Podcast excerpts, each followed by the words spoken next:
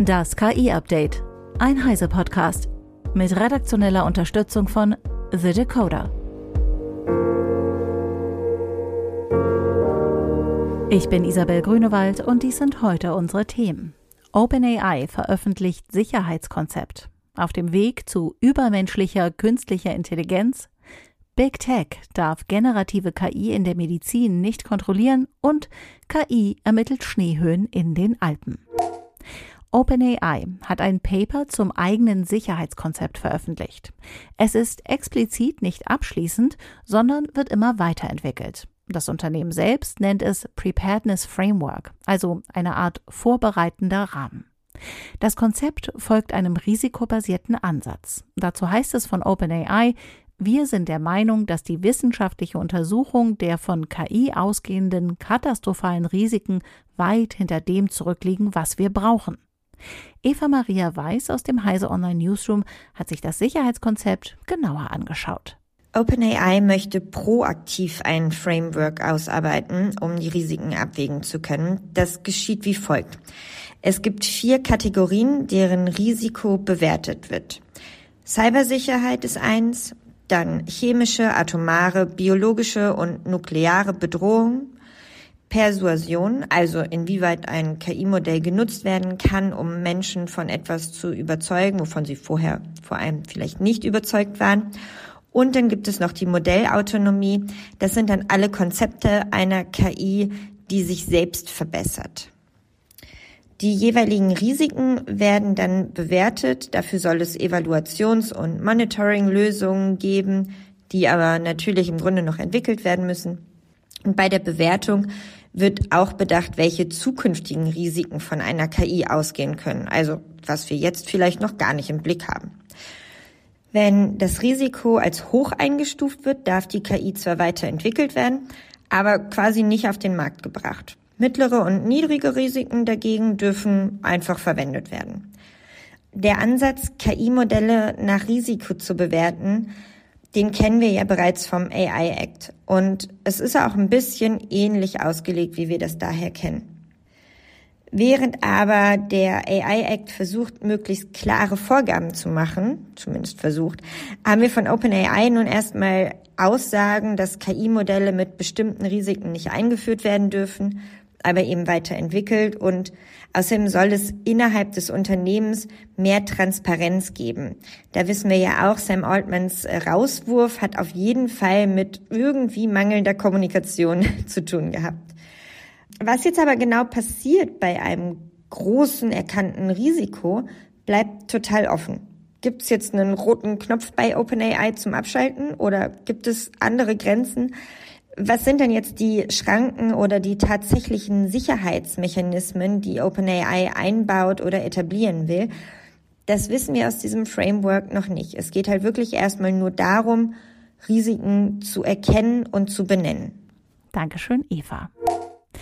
Meta AI Chief Scientist Jan LeCun skizzierte kürzlich einen Ansatz zur Erreichung einer allgemeinen KI, auch AGI genannt.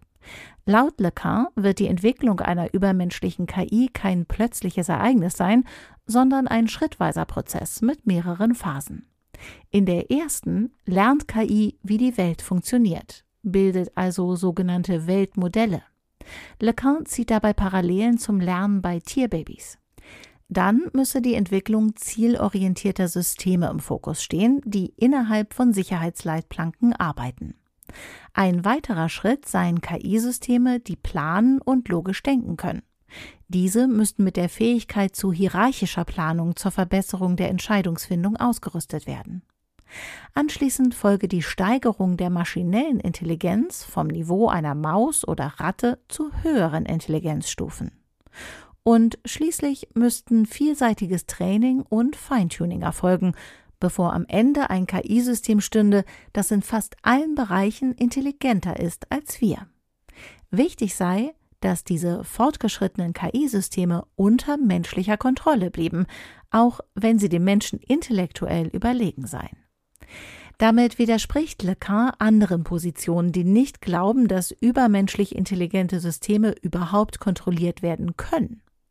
Sein schrittweiser Ansatz kann auch als Argument gegen die Vorstellung eines AI Takeoff oder Fast Takeoff verstanden werden, wonach sich KI ab einem bestimmten Punkt sprunghaft und exponentiell verbessert und sich damit unserer Kontrolle entzieht. Forschende im Bereich der Medizin haben Bedenken geäußert, dass große Technologieunternehmen wie Google und Microsoft die Entwicklung und Anwendung von generativer KI im Gesundheitswesen dominieren könnten. Max Schreiner von The Decoder erklärt die Sorgen der Wissenschaftlerinnen und Wissenschaftler. In einem Artikel in Nature argumentieren die Forscher, dass medizinische Fachkräfte und ein von Konsortien geführter Ansatz mit Open-Source-Sprachmodellen die Entwicklung vorantreiben sollten, um Transparenz und Datenschutz zu gewährleisten. Die Dominanz von Big Tech in der generativen KI im Gesundheitswesen könnte die Kontrolle über die Medizin an undurchsichtige kommerzielle Interessen abgeben und die Versorgung, Privatsphäre und Sicherheit der Patienten untergraben, so heißt es im Paper. Sie weisen auch auf mögliche Fallstricke hin, wie die Abhängigkeit von schwer zu evaluierenden Sprachmodellen, die ohne Vorankündigung geändert oder eingestellt werden könnten, sowie auf Risiken für die Privatsphäre und die Verstärkung von Vorurteilen. Die Forscher empfehlen eine Zusammenarbeit zwischen Gesundheitseinrichtungen, akademischen Forschern, Ärzten, Patienten und Technologieunternehmen weltweit, um Open-Source-Sprachmodelle für das Gesundheitswesen zu entwickeln und eine gemeinsame Bewertung der Modelle zu ermöglichen. Vielen Dank, Max. Der ehemalige pakistanische Premierminister Imran Khan nutzte einen KI-generierten Stimmklon, um aus dem Gefängnis heraus Wahlkampf zu machen. Seine Partei PTI verwendete die Technologie der KI-Firma Eleven Labs, um trotz Internetausfällen eine vierminütige Rede für eine virtuelle Kundgebung zu generieren. Die KI-Stimme basierte auf einem von Kahn übermittelten Text, der in seinem Redestil umgewandelt wurde. Die PTI behauptet, dass dieser Schritt aufgrund der Inhaftierung Kahns notwendig gewesen sei. Er wurde im August zu drei Jahren Haft verurteilt, weil er Gelder aus dem Verkauf von Geschenken aus seiner Amtszeit 2018 bis 2022 nicht angab. Seit seiner Amtsenthebung im letzten Jahr gibt es über 100 Anklagen gegen ihn, unter anderem wegen Geheimnisverrats und gewalttätigen Protesten. Kahn sieht die Vorwürfe als politisch motiviert, was die Behörden bestreiten. Die virtuelle Kundgebung erreichte Berichten zufolge mehr als 4,5 Millionen Zuschauer. Eine Forschungsgruppe in der Schweiz hat ein System entwickelt, das auf Basis von Satellitendaten mit Hilfe von KI-Technik die Schneehöhe in den Alpen deutlich präziser und hochaufgelöster ermittelt, als das bislang möglich war. Das hat die ETH Zürich jetzt erläutert. Erfolgreich getestet wurde die Methode demnach bereits während zweier Winter, also schon lange vor dem aktuellen KI-Hype. Martin Holland aus dem Heise Online Newsroom mit weiteren Einzelheiten. Vor allem in der Alpenregion sind äh, die Karten der Schneehöhe sehr wichtig. Also vor allem natürlich für den Tourismus, dass man halt sagen kann, hier kann man gut Ski laufen oder ähm, wandern. Aber hier ist es gefährlich, hier besteht Lawinengefahr und, und für solche Sachen, aber auch für die ähm, Wirtschaft. Also in dem Fall nennen sie die Wasserkraftwerke, die halt planen müssen, wie viel ähm, Schnee auch schmelzen wird, damit sie gegebenenfalls die Stauseen vielleicht ein bisschen entleeren können für solche Sachen. Äh, und der Zustand bislang war, dass die Karten der Schneehöhe vergleichsweise ungenau waren. Also man hat dann immer nur so ganze Täler gesehen und hatte da so eine Schneehöhe für alles. Aber wer schon mal ein bisschen im Schnee unterwegs war, weiß, dass das ähm, nicht das Bild ist, das man vor Ort vorfindet. Da kann an einer Stelle Schnee mehrere Meter hoch zusammengeweht worden sein und direkt daneben kommt man direkt auf den Boden.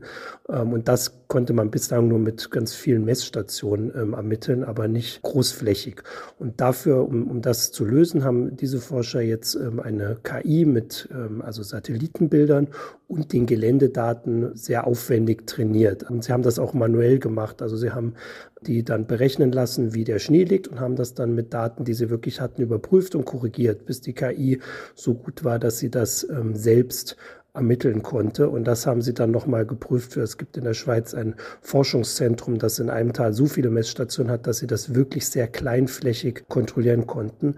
Äh, und das haben äh, sie dann eben jetzt so aufbereitet, dass diese KI also fast 20 mal so hohe Auflösung hat, ähm, also die Karten, die die erstellt, als das bislang möglich war. Und damit können sie viel genauer diese Schneehöhen angeben und dann kann man wirklich da auch praktische Vorschläge geben und kann ganz anders daran gehen. Lässt sich diese KI jetzt auch in anderen schneereichen Gebieten nutzen?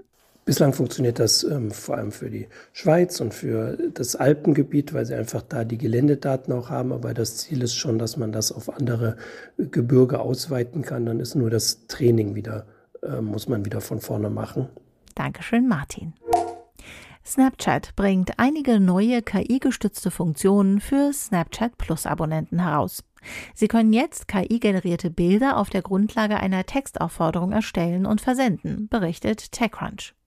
Snapchat teilte nicht mit, welches spezifische Modell die Funktion antreibt, sagte aber in einer E-Mail an das US-Magazin, dass das Unternehmen mehrere Deals mit Partnern hat, um ihre Foundation Models zu verwenden.